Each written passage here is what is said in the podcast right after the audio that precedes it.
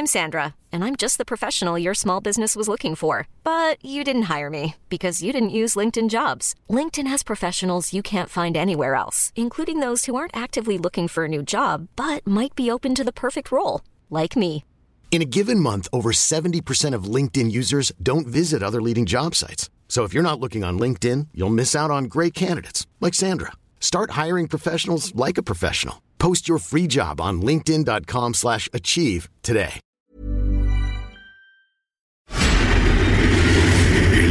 La llaga.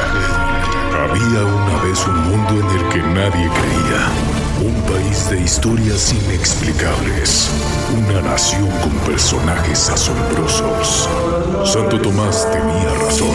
Hay que ver para creer. El México increíble. Las verdades que duelen. La voz de los que callan. El dedo en la llaga. llaga. Infórmate, diviértete, enójate y vuelve a empezar. Beautiful girls all over the world. I could be chasing, but my time would be wasted. They got nothing on you, baby.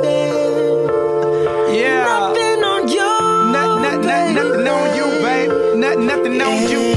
I know you feel where I'm coming from. Regardless of the things in my past that I've done. Most of it really was for the hell of the fun. On a carousel, so around I spun. With no direction, just trying to get some. Trying to chase skirts, living in the summer sun. And so I lost more than I had ever won. And honestly, I ended up with none. There's so much nonsense that's on my conscience. I'm thinking maybe I should get it out. And I don't wanna sound redundant, but I was wondering if there was something that you wanna know. But never mind that, we should let it go. Let it go. We don't wanna be a TV episode. And all the bad thoughts, just let it go. Go, go, go, go. Beautiful girls all over the world. I could be chasing, but my time would be wasted.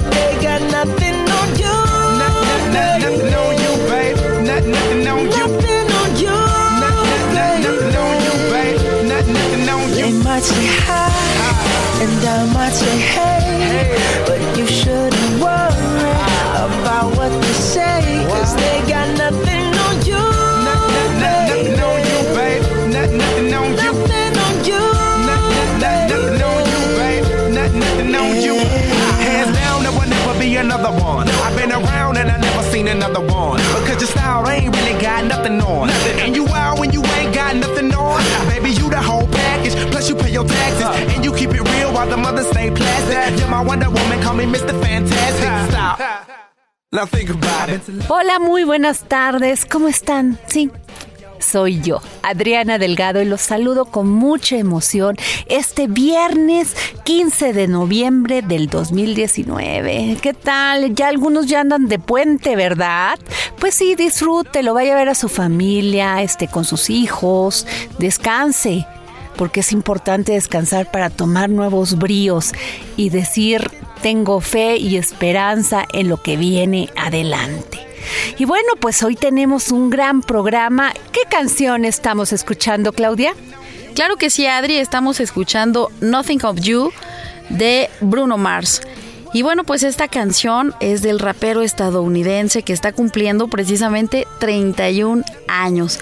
Él también productor ha colaborado con artistas como Jesse J, eh, Hayley Wilson y Bruno Mars como en este sencillo, obviamente. Y además la canción que estamos escuchando, Nothing of You, llegó a estar en el primer lugar de las canciones más escuchadas en Estados Unidos y además déjenme platicarles que estuvo nominada en tres categorías de los premios Grammy del 2011, incluyendo la de grabación del año.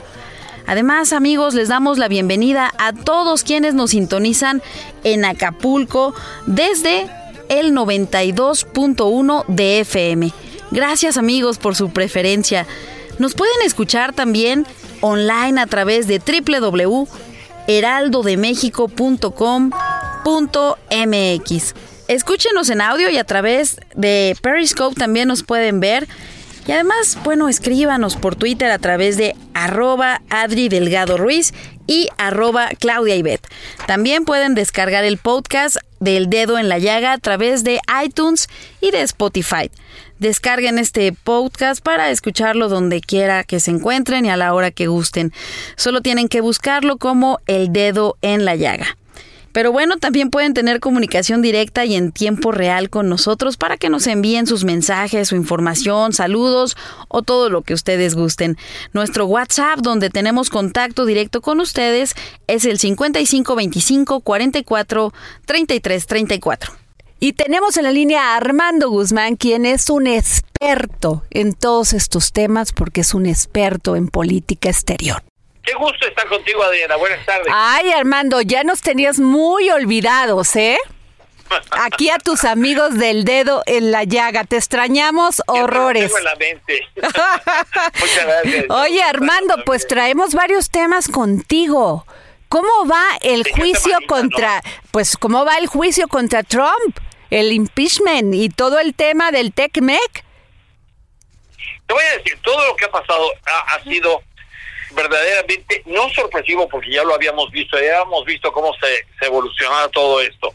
Lo habíamos visto en testimonios cerrados o puertas cerradas. Ajá. Hay tres comités de la Cámara de Representantes que se pusieron a investigar todo esto. Y entonces vimos desfilar a cada uno de los 13 testigos, ahora son 14 ya, pero 13 que testificaron a puerta cerrada y después nos entregaron los, ah, los trans- las transcripciones de lo que habían dicho.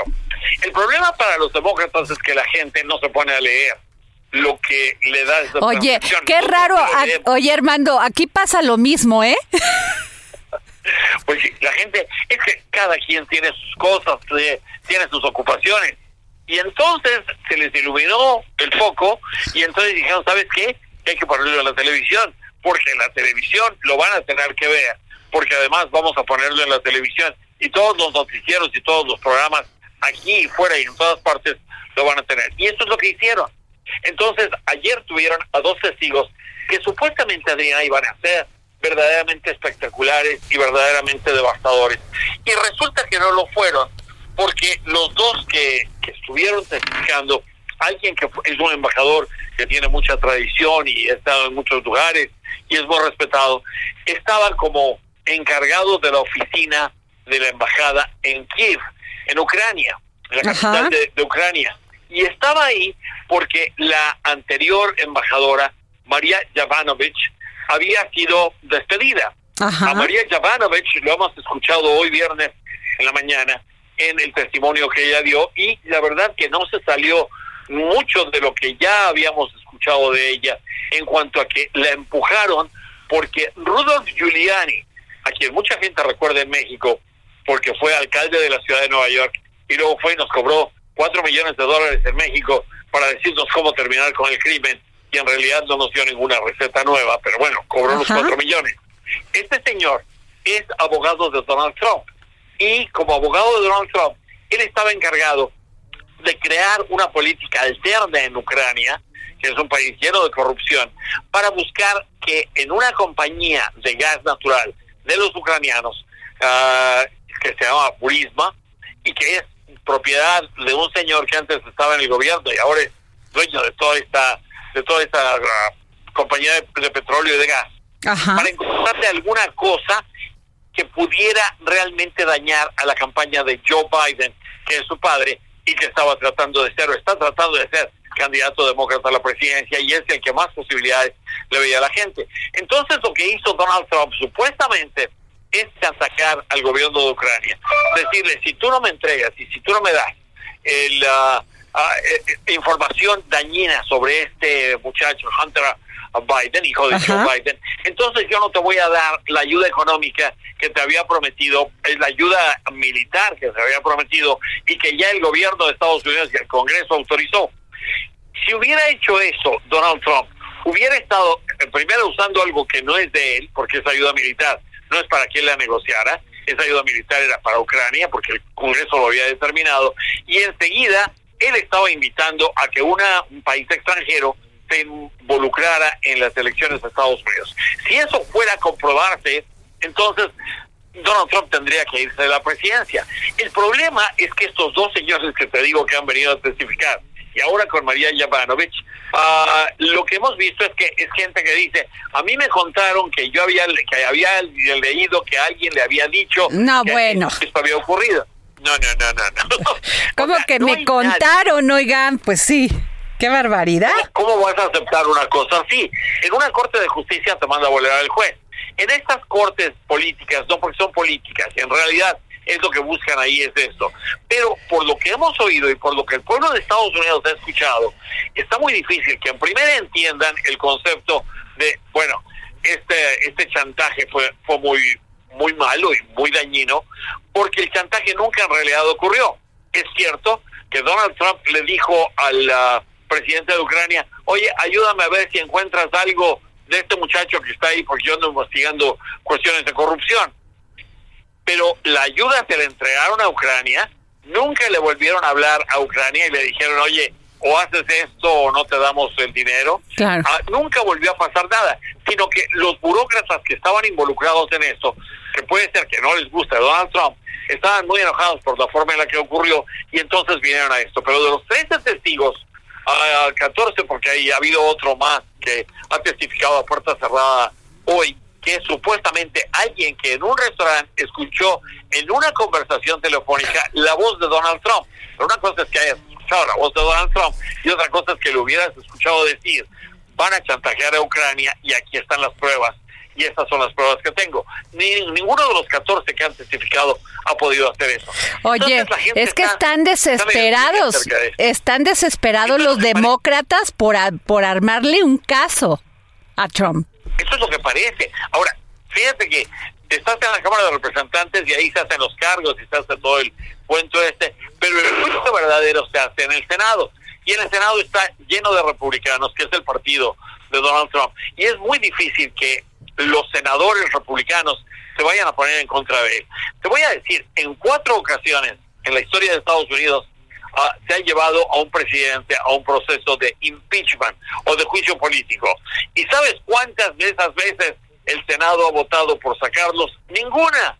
Entonces, ni siquiera con Nixon, porque Nixon lo que hizo fue renunciar antes de someterse a una cosa así.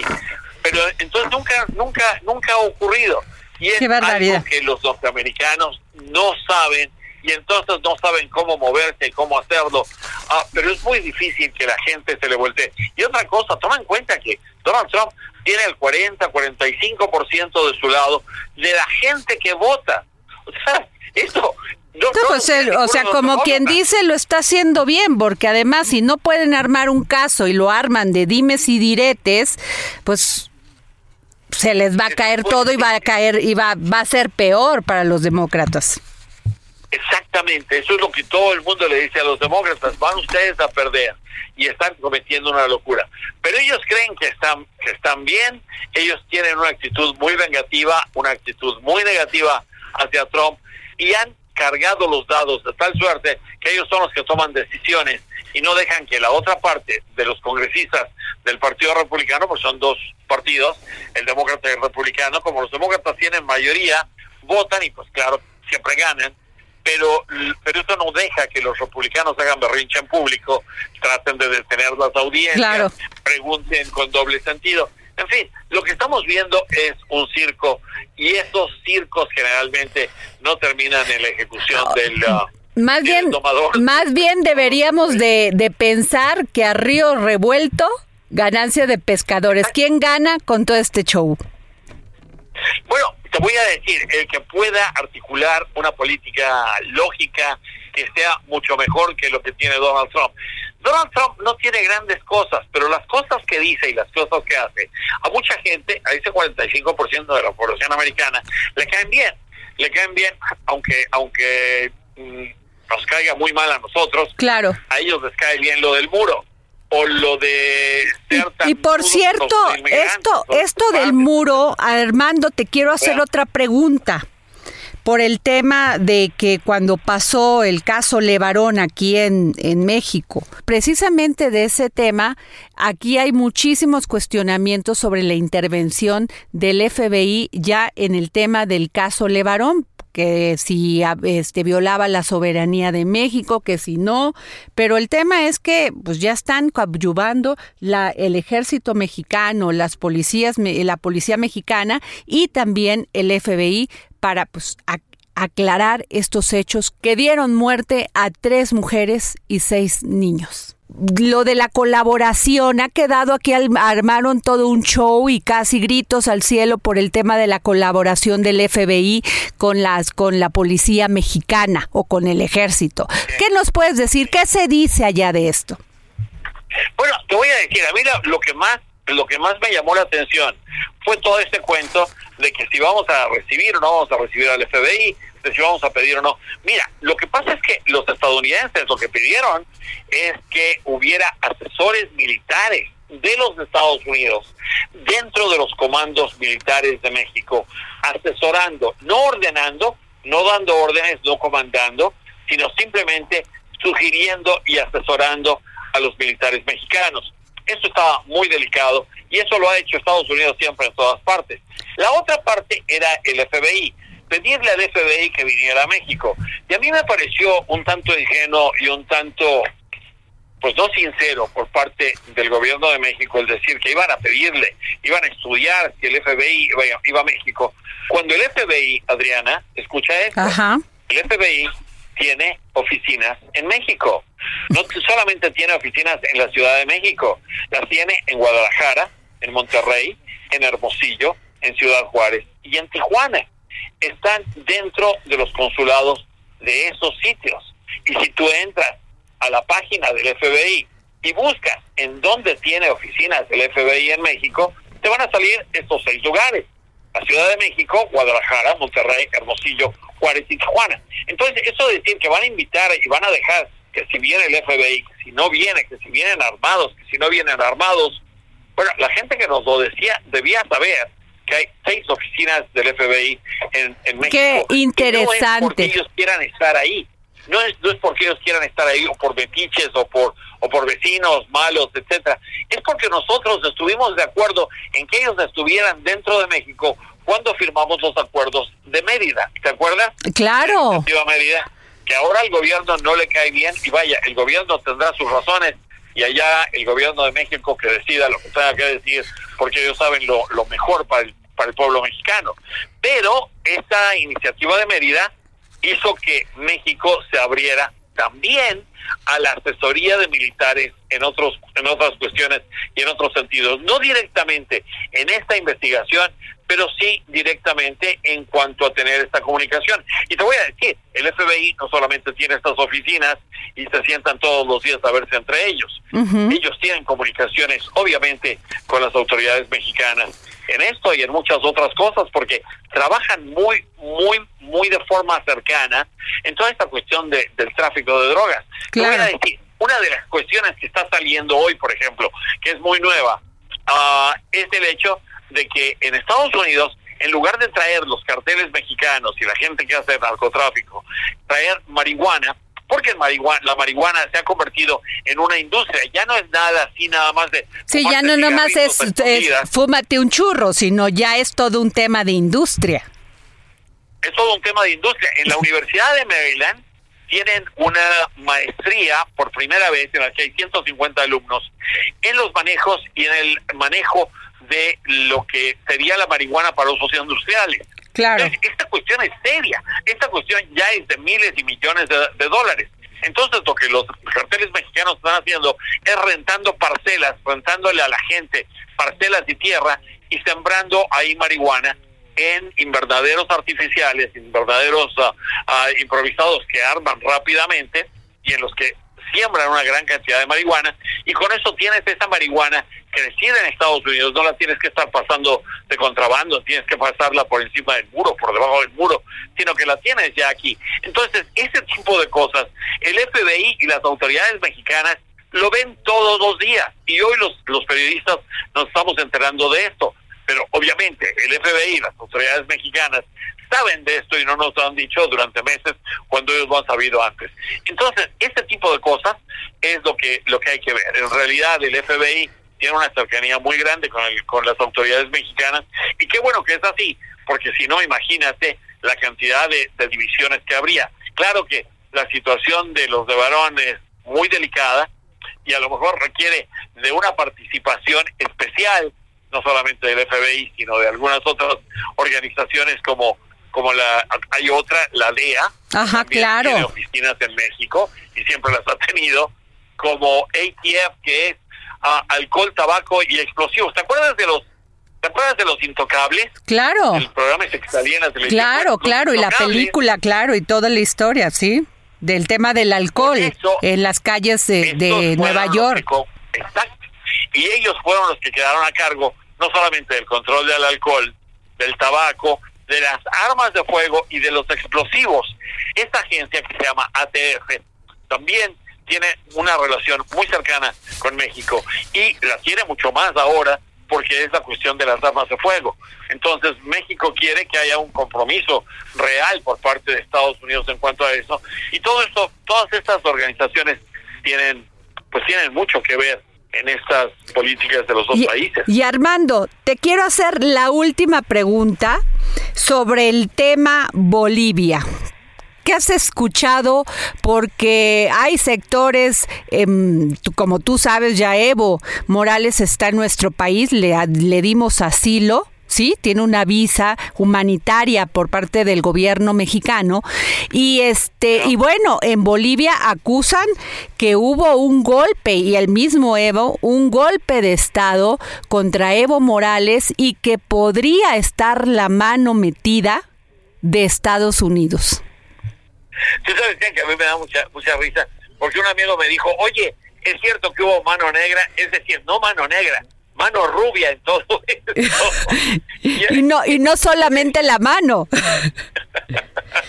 y no solamente la mano. Yo no sé si eso sea cierto que Estados Unidos se metió y lo sacó. Lo que sí te puedo decir es que en la Organización de Estados Americanos, que es la, la organización en la que está representado todo el continente, en la que México tiene una representación muy importante y muy Sí, la OEA. Junto con todos los otros en la. OEA, Ajá. ah, en donde el único que falta es Cuba y, y creo que Venezuela también ya no está representado, sino está representado alguien más en lugar de Venezuela, el- no, no el gobierno actual, sino el gobierno que supuestamente debía estar el de Juan Guaidó, no el de Nicolás Maduro. Pero bueno, en la OEA se dijo que no había sido un golpe, ah, que había sido un vacío de poder.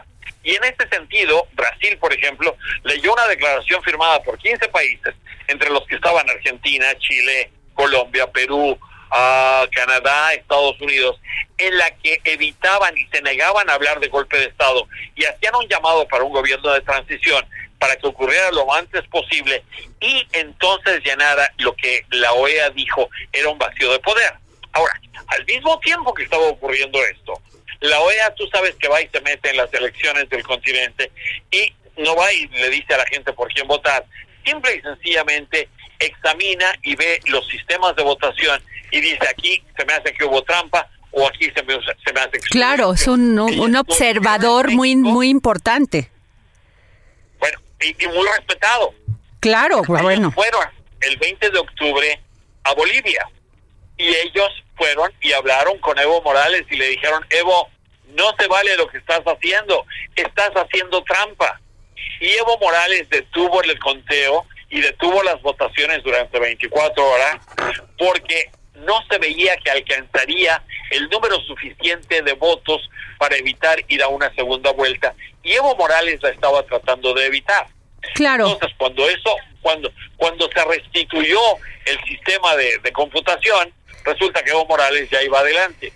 Ya nosotros vimos casos así similares. No, bueno, de que se les cae el sistema.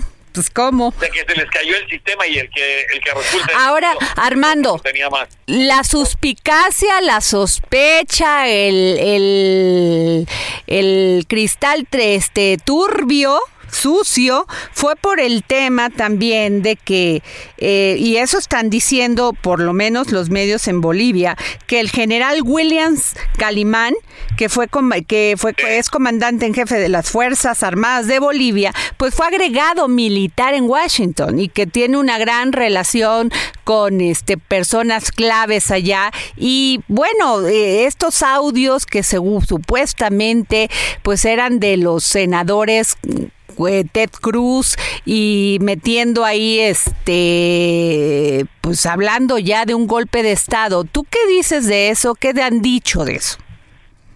que, que hay senadores muy tontos en Estados Unidos, como Tom Cotton, que dijo o México pone en ah, ah, o pone orden en su país o Estados Unidos va a ir y lo va a poner por, por México.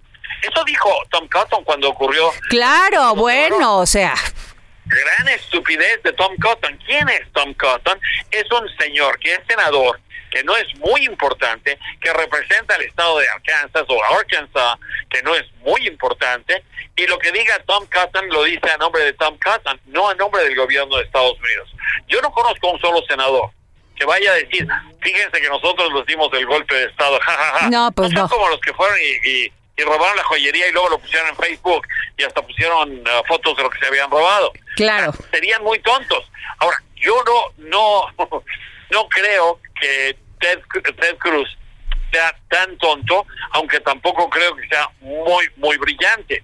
Y entonces, si él dijo alguna necedad en ese sentido, obviamente Evo Morales no ha sido no ha sido del agrado de Estados Unidos desde el 2008. Ah, tú sabes que él sacó a la DEA. Claro, no bueno, o sea, tiene, hay antecedentes de que no hay una buena relación, o sea, diplomática, pues nada más ahí en lo que se puede ver, ¿no? hay una muy mala relación Claro. con Evo Morales. Ahora, te voy a decir, si es cierto lo del general, no no lo sé, pero si es cierto lo del general, el general no es el único que ha sido agregado militar Claro. en Washington. Ha tenido Lo que pasa es que, pues, finalmente fue mencionado porque él fue el que le dijo de una manera cortés a Evo Morales, pues, ¿sabe qué? Yo creo que usted tiene que renunciar. Entonces, pues, no fue ni el Congreso, no fue el Poder Legislativo, no fue el Poder Judicial, sino fue los militares los que le pidieron la renuncia.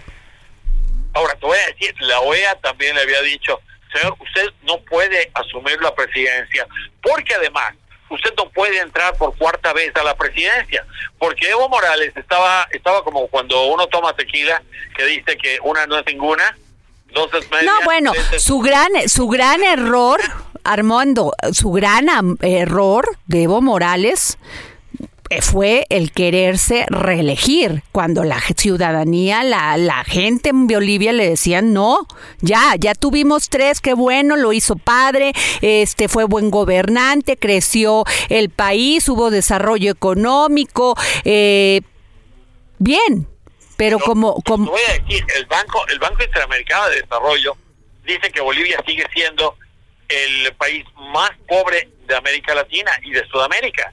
Y sigue siendo, eh, tienen, tienen un ingreso menor que algunos de los países isleños que están en el Caribe. Ah, hay uno, no recuerdo en realidad cuál es, pero es el, es el ingreso más bajo que tienen. Es cierto que lo que hizo Evo Morales, por ejemplo, es aumentar las hectáreas de coca, de siembra de coca que hay en, ah, en, en, en su país. Y es cierto que durante el gobierno de Evo Morales, la cantidad de cocaína que se fabricó en, Boli- en Bolivia fue mayor que la que se había fabricado jamás. Los bolivianos y los peruanos se pusieron de acuerdo y vieron que los colombianos les estaba yendo muy bien y entonces ellos se pusieron no solamente a sembrar más hoja de coca, que es la que necesitas para hacer este tipo Claro. de droga, sino para fabricar también con esa hoja, fabricar cocaína y hacer pasta y hacer todo lo que tienes que hacer para terminar con cocaína. Y ellos desarrollaron una cosa que se llama que- y esto es bazuco. Y este bazuco es algo que es similar al crack que había en los años 80, que era altamente adictivo, que era barato, pero que era una droga Claro. que se fumaba y, y que hacía mucho daño. Bueno, el bazuco lo metieron y lo meten a través de Brasil y han tenido una gran cantidad de éxito sacando cocaína boliviana por Brasil, por Venezuela, hacia Sudáfrica y hacia Europa, Claro. no tanto hacia Estados Unidos. Pero ese tipo de cosas es lo que sí se le reconoce a Evo Morales de haber hecho durante ese tiempo. Claro. Pero en- con todo eso, él no levantó en realidad el nivel de vida de la gente que sigue estando en el país más pobre de Sudamérica. Claro. Pues bueno, Armando, se nos acaba el tiempo, ya sabes cómo es la guillotina de la radio y no nos dejes tanto tiempo solo, ¿eh? solos aquí en México No, en- sí, y no, menos al dedo en la llaga, ¿eh? No, me encanta venir y ponerlo ahí, ponerlo en la llaga precisamente. Gracias, Armando, un gran beso. Igualmente, Adriana, muchas, muchas gracias. Buenas tardes. Escríbenos al WhatsApp en el dedo en la llaga 5525 44 33 34 5525 44 33 34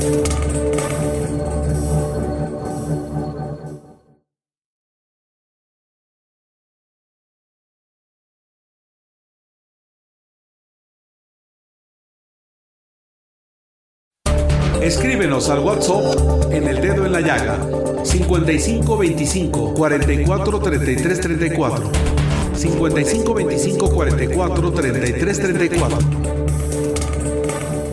Beautiful girls all over the world. I could be chasing, but my time would be wasted. They got nothing on you, baby. Not, not, not, nothing on you, babe. Not, nothing on you. I know you feel where I'm coming from. Regardless of the things in my past that I've done. Most of it really was for the hell of the fun. Libros. Libros. Sin bibliotecas no hay paraíso. Y bueno, tenemos en la línea al doctor Andrés Ruemer, uno de los hombres más cultos e inteligentes y activos a favor de la cultura en nuestro país. Sí, Andrés, ¿cómo estás? Muy buenas tardes. Cuéntanos, ¿qué nos recomiendas? Además, platícanos de cómo terminó este maravilloso Festival Internacional de las Mentes Brillantes en la Ciudad de las Ideas. Bueno, la Ciudad de las Ideas fue épica. Y realmente tuvimos, para el 73% de los asistentes dicen que fue la mejor edición de la historia de la Ciudad de las Ideas, lo cual, bueno, siempre en gusto se rompen géneros. Tuvimos sobre todo el ballet de Berlín, el ballet de, de Quebec, que fue espectacular, el Cirque du Soleil, pero pláticas sobre lo que realmente nos hace felices. Eh, pláticas en las cuales entendemos que la felicidad con el director y el profesor más popular de la Universidad de Harvard, que ha escrito sobre la felicidad, nos explica que la felicidad al final de cuentas no es cuánto dinero hemos logrado, qué tanto éxito hemos tenido, qué tantos títulos honorarios, qué tantas carreras o licenciaturas o maestrías o doctorados, qué tantos premios, sino que el estudio longitudinal más importante para la felicidad tiene que ver sobre todo con una cosa, qué tanto uno pertenece, qué tanto, ahora sí como diría John Lennon, ha dado amor y ha recibido amor, qué tantas qué tantas convivencias familiares, qué tanto tribalismo. Y este estudio obviamente refleja mucho de lo que de lo que exige. Y también nos habla de que no de que no debemos de exigir ser perfectos, sino al contrario, reconocernos como humanos. Estas cosas tan obvias a veces parecen ser muy sencillas, pero se nos olvidan muchísimo. Sin duda alguna, una de las pláticas que más valió la pena es la de Siddhartha, que escribió este libro uno de el imperial del problema del cáncer, pero otro sobre el gen, que es una historia íntima de la desde de lo que somos genéticamente, de nuestro de nuestro genoma humano.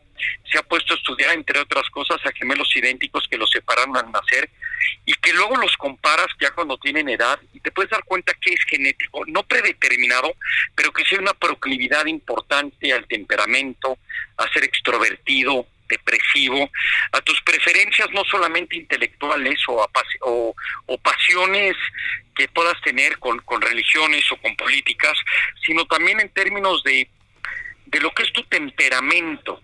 Entonces fue una de las pláticas más interesantes porque él en su laboratorio en la Universidad de Columbia en Estados Unidos está haciendo ediciones genéticas, lo que se llama el CRISP-RE9 y también el transcriptome, donde ahora vas a poder evitar una serie de enfermedades, pues no solamente enfermedades, sino también términos de IQ, etcétera. También tuvimos a Morán Cerf en el mismo lugar, en el mismo sentido, que es un neurocientífico en el cual está ahora jugando a ponernos un tipo de chip, por decirlo de alguna manera, en dos distintos cerebros, donde la mitad de tu cerebro se va a la mitad del cerebro de otra persona. Me sorprendió que dijo que cerca del 73% de la población a quien le han preguntado estarían dispuestos a hacer este ejercicio, pero con el riesgo de que podrían ser más inteligentes o menos inteligentes antes y después del ejercicio. Tuvimos un segmento impresionante de niños menores de 18 años, que fue de los de los segmentos que más gustaron. Donde una, una niña eh, sabe astrofísica y nos habló de sus intereses cuando tiene siete años y ya terminó la carrera, la, la, la preparatoria y está tomando cursos en, en, posgrado, y que nos asombra todo, sobre todo su iniciativa. Un segmento de importancia particular fue el debate. Fue pro vida contra pro elección. Lo increíble de este debate es que fueron cuatro mujeres contra cuatro mujeres. De los dos lados me dijeron que nunca habían estado en un debate solo entre mujeres, y lo cual implicó sobre todo pues argumentos para aprender a argumentar, porque al final de cuentas nuestras disonancias cognitivas en los debates nos hacen no cambiar de opinión, sino simplemente reforzar los prejuicios, los pensamientos que ya tenemos, pero el aprender, el aprender a argumentar fue y es importante y fantástico. Por primera vez en la historia de las suelas ideas tuvimos el Circo Soleil.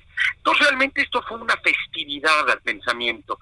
Tuvimos más de cinco mil personas. Esto se transmitió totalmente por el streaming, por, por la aplicación de Ciudad de las Ideas. Hubieron y habrán muchos programas de televisión, tanto en Ingenio TV como en ADN 40, para quienes no tuvieron el gusto o la fortuna de asistir pero fue realmente una cosa épica.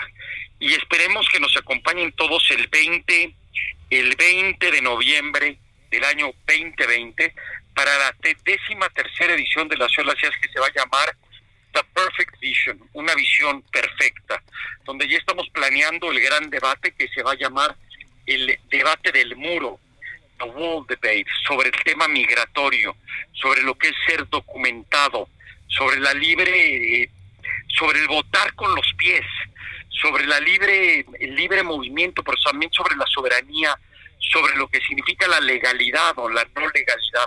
Todo va a ser un gran debate para que ya empiecen a prepararse todos y nos acompañen el 2020 en la bellísima y hermosísima ciudad de Puebla. Y para todos nuestros amigos que nos escuchan, Andrés, y amigas, ¿qué nos recomiendas para leer el día de hoy? Y bueno, hablando de libros, yo les recomendaría de manera particular, pues el trabajo de Desmond Morris. Desmond Morris, eh, pues es un etólogo. Etólogo es la gente que se dedica a comparar la conducta animal del ser humano con la de otras especies. Él es uno de los prolíficos seres humanos más destacados en la humanidad. Sí fue un parteaguas. Desmond Morris empezó con el famoso libro El mono desnudo, pero ha escrito obras increíbles sobre, sobre gatos, sobre caballos, sobre perros. Tiene un libro para aquellas personas que acaban de tener, que acaban de tener un bebé, que acaban de ser padres o madres o abuelos, que se llama The Baby Watching, donde te explica de dónde viene que los niños les ponen el color azul y a las niñas el rosa, ¿Por qué existe el pastel de cumpleaños? ¿De dónde viene? ¿Qué significa? ¿Qué, ¿Qué pasa? ¿Por qué los bebés se duermen en los coches? La comunicación no verbal de los bebés es sumamente importante y es uno de los libros o de las obras más interesantes que alguien pueda, alguien pueda adquirir. Y por supuesto su libro de El Sumano o su gran obra magistral que se llama The Man Watching o un libro sobre que también tiene sobre todo lo que significan los tatuajes, las medallas, los la joyería, se llaman bodyguards, de dónde vienen las supersticiones y ese tipo de tradición. Es decir, sin duda, repito, Desmond Morris es de los pensadores más importantes y creadores de la sociobiología, que después gente como como Edward O. Wilson, con su gran libro de sociobiología, sigue sus parámetros, pero antes se pensaba que todo era cultural, que realmente venimos como una tabla en blanco, como una hoja en blanco, donde se nos van imprimiendo cosas y que el ser humano es probablemente bueno por naturaleza y la cultura nos va cambiando. No, Desmond Morris cambia nuestra perspectiva, entendiendo perfecto lo que es el hombre, la mujer, la desnudez. Tiene un libro solamente de mujeres, otro de desnudez, otro de todos los tipos de animales que les he compartido, y te empieza a explicar que no venimos realmente, como dicen los norteamericanos, a blank slate, sino que traemos una carga genética primitiva, cultural, biológica, epigenética muy fuerte que nos hace ser lo que hoy somos. Él describe este comportamiento, él describe por qué nos gustan los deportes, por qué amamos el fútbol, de dónde viene el básquetbol, que nos hace hacer señas de metalenguaje, de comunicación no verbal universales. ¿Cuáles son esas nueve emociones o siete emociones que son la misma en China que en Francia que en Chile? Donde tu emotividad al enojo, a la sonrisa, a la al miedo, son emociones universales y lo experimenta con ponerle un lápiz en la boca a una persona que te hace sonreír y cómo ya le caes bien a la mayoría de la gente. O el lápiz en la boca y tienes que cerrar la boca y te pones serio o seria y cómo eso afecta a todo el mundo.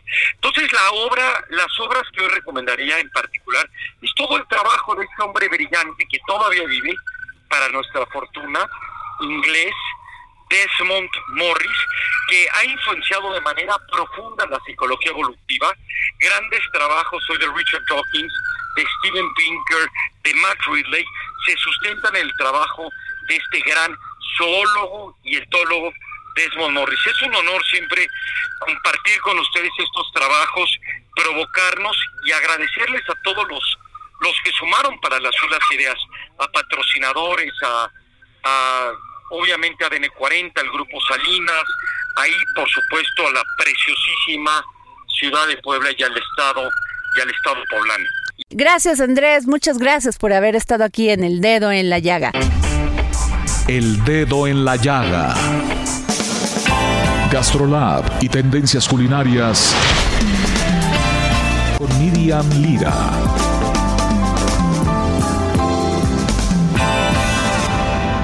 Tenemos, ¿qué creen? Lo que más me gusta de los viernes. Miriam Lira, en el momento GastroLab. Hola, ¿qué tal? Adri, a todo el auditorio del Heraldo. Estoy muy contenta de saludarlos el día de hoy porque tenemos un tema obligadísimo y ese es el de Karime López. Para todos aquellos que no les suene este nombre, pues ella es la primera mexicana en ganarse una estrella Michelin. Aplausos para ella. Ella es la primera en tener esta distinción tan importante en todo el mundo y pues déjenme les cuento un poquito sobre su vida. Ella nació en la Ciudad de México, pero toda su vida la desarrolló en Querétaro y ahí fue como investigando sobre todos los sabores, los olores y todos los recuerdos que le remiten y de los que en los que se basó para hacer su gastronomía. Y pues ahora se une a los chefs internacionales y mexicanos que también tienen una estrella Michelin, como es el caso de Carlos Gaitán, que la ganó por Mexique y que ahora tiene un restaurante en Chicago que se llama Zuko. También Indra Carrillo, que ya hemos hablado de él en este espacio, que tiene su restaurante en París que se llama La Condesa. Paco Méndez, que tiene Hoja Santa en Barcelona. Cosme Aguilar, con Casa Enrique allá en Queens, en Nueva York. Y también a Roberto Ruiz de Punto MX en Madrid, España. Entonces, este lunes se dio a conocer la guía Michelin en Italia 2020 y pues ella resultó ganadora con el restaurante Gucci Osteria, que se encuentra en Florencia y entre más de 30 chefs reconocidos, pues ella fue la única mujer. Este restaurante lleva dos años abierto y pues con ese poco tiempo, ese poco lapso, ya logró hacerse de uno de los reconocimientos más importantes de la industria gastronómica del mundo. Este restaurante es de Massimo Bottura, quien como ustedes ya saben, él ha sido catalogado y renombrado como uno de los mejores chefs del mundo, si no es que el mejor por varios años consecutivos por The 50 Best Restaurants. Entonces, es un gran reconocimiento que se le da. Además, ha trabajado con los mejores. En Central, allá en Perú, estuvo, estuvo con Virgilio Martínez por más de cinco años. También con el mexicano Enrique Olvera en Puyol. El Noma con René Redzepi, que también tiene un gran amor por la gastronomía mexicana. Y en Mugaritz, de Luis Andoni. Entonces, ¿Qué no podríamos esperar de esta gran estrella mexicana que tan solo tiene 36 años de edad? Pero bueno, para que se den una idea acerca del menú, junto con Máximo Botura, creó una carta que se reinventa cada temporada. Entonces lo que podemos esperar en ella son puros productos de estación que no van a estar repitiéndose ni un segundo porque eh, con este menú tratan de hacer un viaje extraordinario a través de Italia y de pero la chef no dejó atrás sus influencias mexicanas y para abrir el apetito en hostería, pues hizo una tostada que bueno, está deliciosa porque es de cangrejo o de bonito y le imprime el toque mexicano en cada uno en cada uno de sus toques gastronómicos y sin duda se volvió la más vendida de este restaurante en los dos años como les digo que lleva abierto. Entonces, para que se den una idea de cuánto se pueden gastar yendo a comer ahí, la carta de Gucci Hostería está compuesta por cinco entradas, cinco platos fuertes y cinco postres. Y de acuerdo con Open Table, el restaurante ofrece dos opciones de menú de degustación.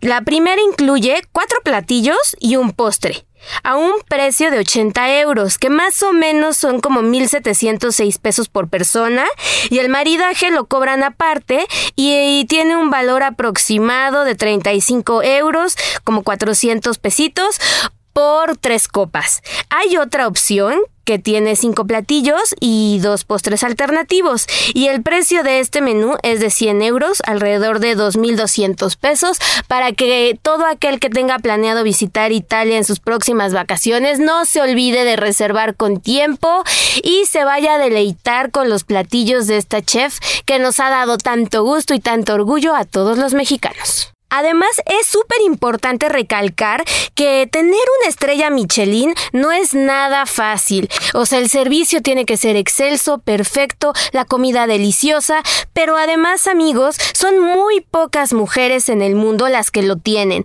Eh, cuando uno obtiene una estrella Michelin, las máximas que puede acumular son tres. Y en el mundo, solo 13 mujeres han logrado tener estas estrellas en más de 80 años de historia que tiene la guía Michelin. Entonces, hoy por hoy, solo 11 de los 119 restaurantes con estrellas Michelin tienen una jefa de cocina. Entonces, todavía es más importante que Karime llegue a este punto en su carrera, además al lado de uno de los chefs más reconocidos de todo el mundo, que es Máximo Bottura. Y pues bueno, imagínense, en casi medio siglo, entre 1932 y 1985, solo una mujer obtuvo tres estrellas Michelin, que fue Margarit Bisset, y en los 90 solo cuatro mujeres, y ya en los 2000, en los últimos 10 años, solo una mujer lo hizo, que es Dominique Green, que ha obtenido tres estrellas. Entonces imagínense cómo no podemos estar tan orgullosos en nuestro país. Tenemos que seguir recalcando que la gastronomía mexicana se ve y se siente y se degusta en todo el mundo. El dedo en la llaga. Y bueno, tenemos una gran entrevista que realizó nuestra reportera estrella Claudia Ivette García. Así es, Adri, pues vamos a platicar de esta campaña para prevenir el acoso sexual en espacios públicos. Este es un tema muy lamentable que sigue haciéndose presente en la sociedad y del cual pues hemos hablado en este espacio con mujeres que han sido víctimas, víctimas de acoso sexual en espacios públicos, pero ahora ONU Mujeres, junto con el apoyo del gobierno del estado de Nuevo León, el gobierno de Guanajuato y el Instituto Nacional de las Mujeres, pues están lanzando una campaña. Se llama Dejemos de hacerlo. Y bueno, pues el objetivo de esta campaña es precisamente que los hombres reconozcan este tipo de acoso, pero también que le digan precisamente a otros hombres que se detengan en este tipo de acciones. Y bueno, pues pude platicar eh, precisamente con una de las especialistas eh, de ONU Mujeres. Ella es Natalia Calero. Escuchemos. Claudia muchas gracias por el espacio. Dejemos de hacerles una campaña que impulsamos desde ONU Mujeres junto con otros actores relevantes e instituciones gubernamentales en esta materia para eh, bueno, es una campaña que habla de hombre a hombre para buscar sensibilizar respecto de los temas que constituyen acoso sexual que muchas veces eh, han sido normalizados e invisibilizados como una problemática eh, que sufren las mujeres y las niñas en el espacio público. Mira, justamente en ONU Mujeres em, tenemos varios aprendizajes respecto de las anteriores campañas que hemos implementado. Eh, como sabes, son campañas además que han sido evaluadas con una metodología muy rigurosa y con base en esos aprendizajes y con los grupos focales que realizamos para esta campaña en las ciudades de Guadalajara y en la zona eh, metropolitana de Monterrey, eh, nos dimos cuenta que los hombres eh, son más abiertos a la comunicación cuando otros hombres se dirigen a ellos para hablar de estos temas. Entonces, aprovechando eh, esta, este hallazgo que, que teníamos de campañas previas, así como de los grupos vocales, decidimos justamente que fueran hombres quienes hablaran a otros hombres sobre esta problemática y un llamado a la acción para que dejen de hacer este tipo de conductas. Lamentablemente, las agresiones en México, las agresiones sexuales le tocan a siete de cada diez mujeres. Siete de cada diez mujeres en México han sufrido algún tipo de acoso o agresión sexual en las calles. Así que sigamos escuchando esta entrevista con Natalia Calero de ONU Mujeres. Eh, psicología en el sentido de que son más abiertos a la comunicación eh, de estos temas porque no sienten que se les están aleccionando, sino que es una conversación que ellos pueden tener con mayor confianza respecto de conductas que además, como mencionábamos al principio, han sido normalizadas por la sociedad.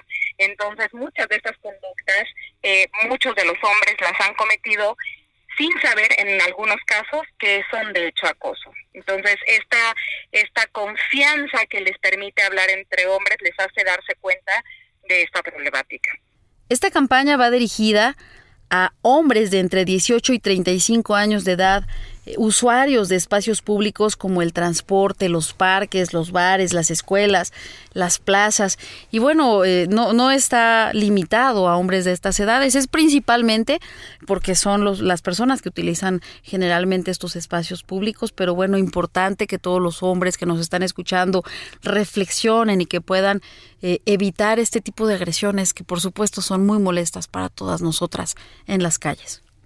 La verdad es que son cifras eh, que deben de llamarnos la atención y no solo en México, sino en todo el mundo, pero específicamente en México, en los espacios públicos o comunitarios, una de cada tres mujeres ha experimentado algún tipo de violencia sexual y de siete de cada diez de las agresiones ocurridas en el espacio eh, público, en la calle, de hecho son de carácter sexual. ¿Y a qué me refiero? A piropos ofensivos, a intimidación, a la toma de fotografías a la toma de fotografías sin consentimiento, etcétera. Y específicamente en las ciudades, porque esta campaña se da en el marco de em, justamente un programa que desde ONU Mujeres implementamos en las ciudades de Guadalajara y de Monterrey. Tenemos cifras específicas que son prácticamente igual de alarmantes. O sea, en Monterrey, por ejemplo, prácticamente el 92% de las mujeres usuarias de transporte público han enfrentado por lo menos una manifestación de violencia sexual a lo largo de su vida.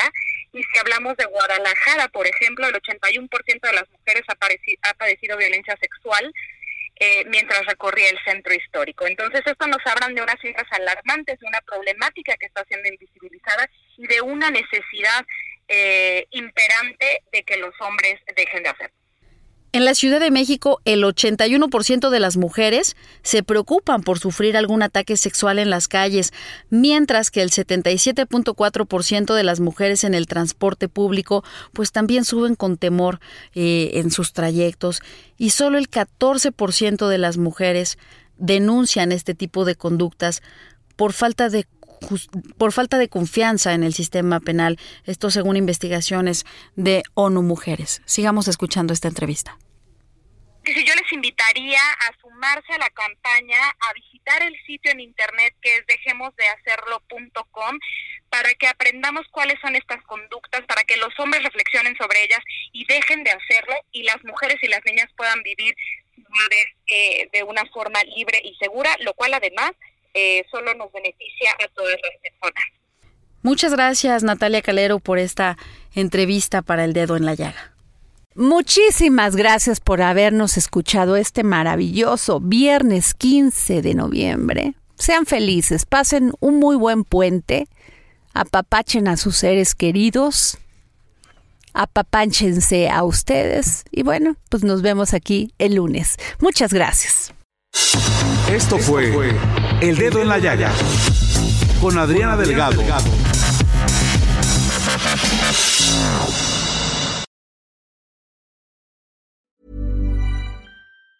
Imagine the softest sheets you've ever felt. Now imagine them getting even softer over time. That's what you'll feel with Bowl and Branch's organic cotton sheets. In a recent customer survey, 96% replied that Bowl and Branch sheets get softer with every wash. Start getting your best night's sleep in these sheets that get softer and softer for years to come. Try their sheets with a 30-night guarantee. Plus, get 15% off your first order at bowlandbranch.com. Code Exclusions apply. See site for details.